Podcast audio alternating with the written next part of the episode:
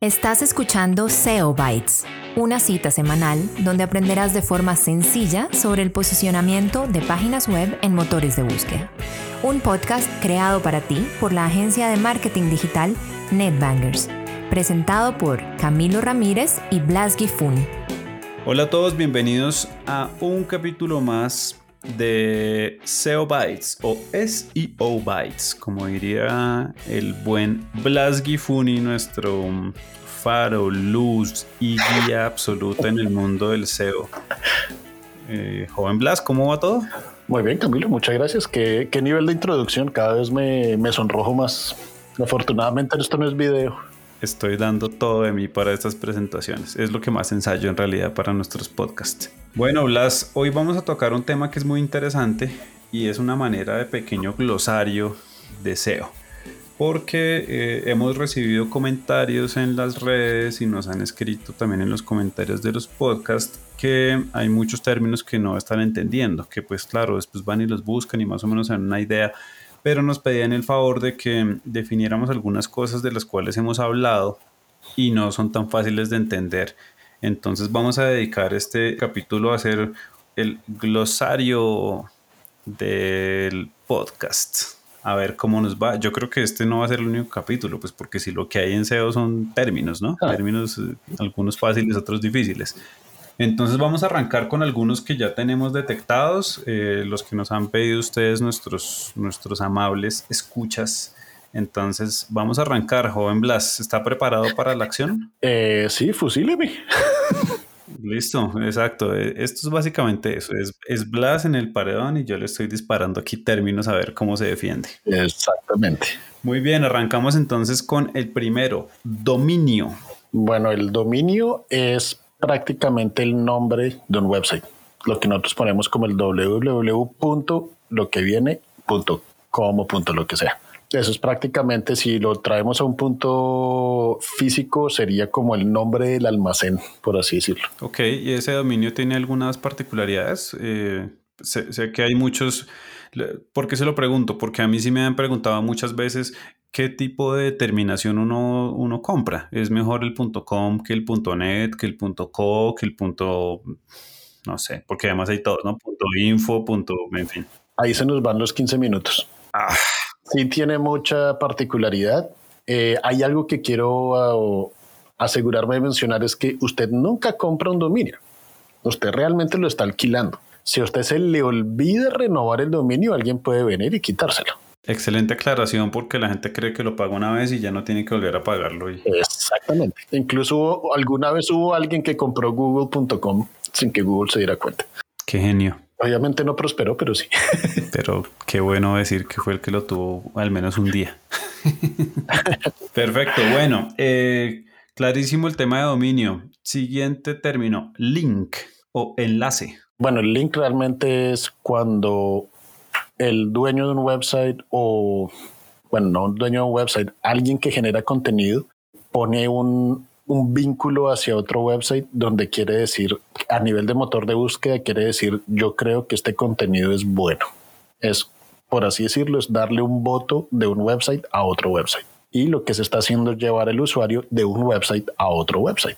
Ok, sobre esto tengo que preguntarle esto que se pone un poquito más técnico, pero, pero es importante porque algunas personas que arrancan a trabajar en sus páginas tan profesionales o no como puedan ser, se han encontrado con tipos de, de links que se llaman follow o no follow.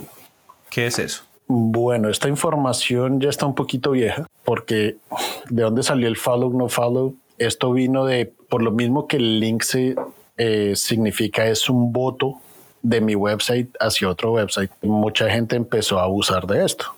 Entonces, ¿qué era lo que pasaba? La gente compraba links y lo que hizo Google fue decir, si alguien pone un link hacia otro website, dice que pues le está dando un voto. Pero entonces lo que, lo que yo voy a hacer es que usted está perdiendo, entre comillas, valor o link equity al irse a otro website.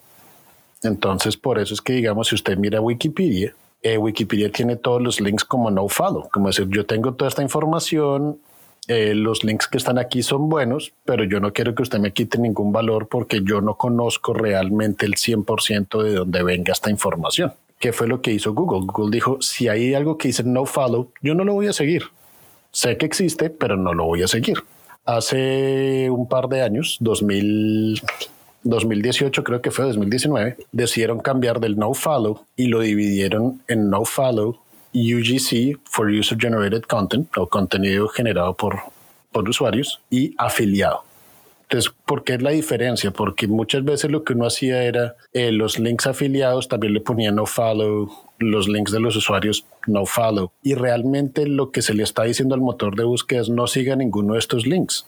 Pero la intención del usuario es muy diferente. Entonces, este es un tema también que se lleva 15 minutos, pero pues el no follow prácticamente dice el, el dueño del website dice señor Google o señora Google, existe este otro website, yo creo que es bueno, pero no lo sigue porque le doy un voto, pero no estoy tan seguro que el voto sea ese. Entonces Google lo tiene en cuenta, pero no lo tiene en cuenta. Realmente no es algo que sirva mucho.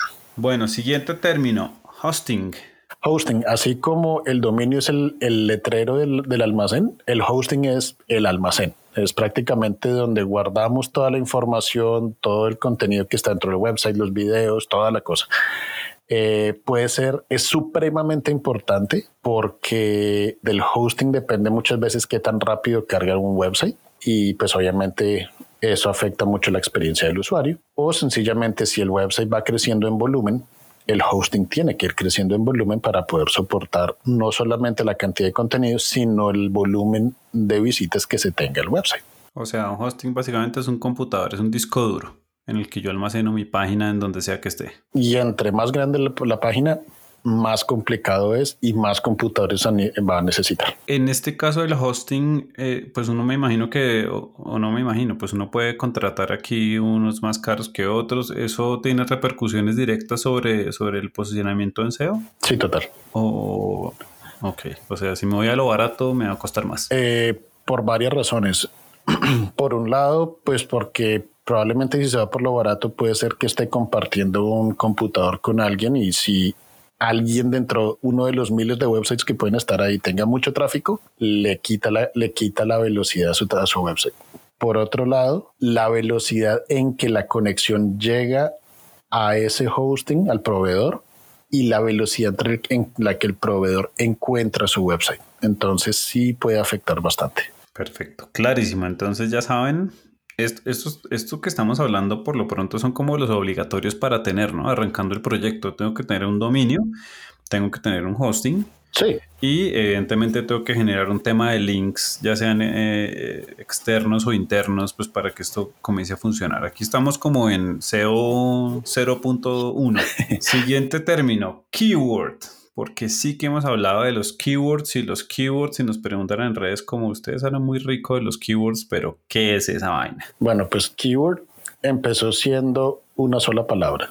Entonces, antes decían, no, que ¿por qué keyword quiere aparecer en agencia? Entonces, no, pues agencias hay muchas. Bueno, entonces sabe que por agencia digital. Entonces, ¿qué es lo que pasa? El keyword son las palabras más importantes de un contenido. Esas palabras importantes van creando todo lo que es la, estructura de contenido y de conocimiento de un website. Los keywords son súper importantes porque es la forma de medir cómo se está haciendo las cosas. ¿A qué me refiero con eso? Uno puede llevar el seguimiento de, bueno, para este, mi posicionamiento para este keyword mejoró en tanto, pero para este otro keyword bajó a tanto. Entonces, eso va a ayudar a que podamos optimizar el contenido para rankear en mejor posición para cada keyword o cada palabra clave. Cabe aclarar que ya no es un keyword. ¿Y a qué me refiero? Cuando Google empezó, incluso cuando Yahoo era el motor de búsqueda por excelencia, las búsquedas eran de una o dos palabras.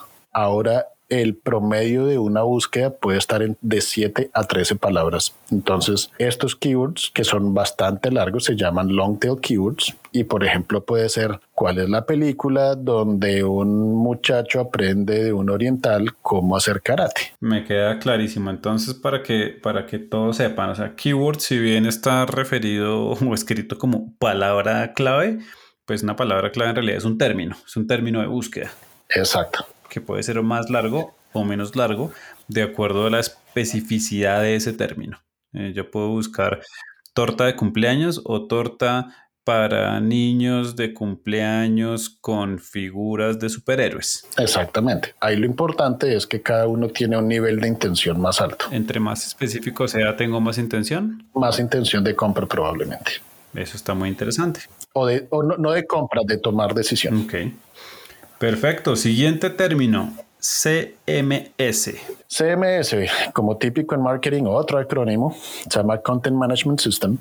¿Y qué significa eso? Realmente es una plataforma que es la, la encargada de hacer que el contenido se le presente a los usuarios y que sea realmente fácil para quien genera el contenido ponerlo de una forma estructurada. ¿A qué me refiero con eso? Que prácticamente es muy fácil mantener, crear y mantener un website y siempre mantener consistencia porque lo que se está haciendo es poner el contenido y el CMS se encarga de hacer que todo aparezca en el sitio en que tiene que aparecer. Para darles una idea. O sea, WordPress es un Eso iba a decir. WordPress es un CMS. WordPress es un Ok. CMS, al igual que eh, Adobe Experience Manager, eh, igual que, mejor dicho, hay cualquier, cualquier cantidad de CMS y por eso es importante no enfrascarse con uno solo, porque sencillamente cada uno tiene prioridades sobre otros y son CM, hay CMS que son especiales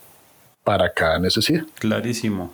Eh, por ejemplo, eh, sistemas más complejos como Drupal eh, o como Magento, ese tipo de, de, de- esos, no sé, son lenguajes, son CMS, son... Esos son CMS que están diseñados, especialmente Magento, están diseñados para comercio electrónico, al igual que Shopify. Wix es un, es un CMS también, que es lo que, como decía, cada uno tiene una necesidad. Entonces, Wix es un CMS para compañías que probablemente no tengan los recursos para pagar por un website bien hecho. O sea, si uno quiere, un si uno quiere una página mal hecha, entonces contrata Wix. No, sino que no, me, me refiero a que Wix es una plataforma cerrada. Entonces, cuando digo un sistema bien hecho, es que uno pueda modificar un poco la estructura, que uno pueda quitar código que no se necesita, que uno pueda modificar la estructura de sus páginas si necesita. Eso no se puede hacer en Wix. Ok, que sean plataformas más abiertas, más amigables. Algo con el tema de SEO es que cuando hay dos websites que son muy parecidos, el que esté mejor optimizado es el que gana. Ok, Y ahí es cuando Wix falla. bueno, hoy ya perdimos el patrocinio de Wix. Una tristeza verlos partir, pero así es la vida. A ver, Para los que no me conocen, yo hablo un poco muy de frente, sin ponerme así mucho filtro de vez en cuando. Bueno, siguiente término de nuestro glosario. Plugin. El plugin, así como existen los CMS, los CMS necesitan pequeñas herramientas para aumentar su funcionalidad o, o precisamente para lograr solucionar algo. Y para darles una idea, pues WordPress es un CMS, eh, Yoast es un plugin para SEO. No significa que sin Yoast no se pueda agregar otro tipo de, SEO. Realmente hay varios plugins parecidos a Yoast, pero son adi- adiciones al CMS para mejorarlo. Si, es- si, si pensamos que el CMS es una estructura, digamos, abierta que me permite a mí jugar con el contenido, los, los plugins vienen siendo como fichitas de Lego que yo le puedo poner encima para lograr eh, cosas más interesantes. ¿Me imaginaría yo algo así? Exactamente. Perfecto. Siguiente término. Domain Authority. Bueno, esto es uno de los grandes mitos del SEO, porque todo el mundo habla de Domain Authority, pero en ningún lado los motores de búsqueda han dicho sí. Yo reviso el dominio. Esto realmente es un término que salió de Moz, donde se dice que eh, si un website tiene bastante, eh, que prácticamente los mejores websites siempre van a posicionar más arriba que otros porque durante o históricamente han logrado crear domain authority y eso viene es una combinación de cantidad de links versus posicionamiento y otra cantidad de cosas que algo que generó Moz pero que Google ya ha dicho que ellos no siguen. Muy bien. Apoteósico.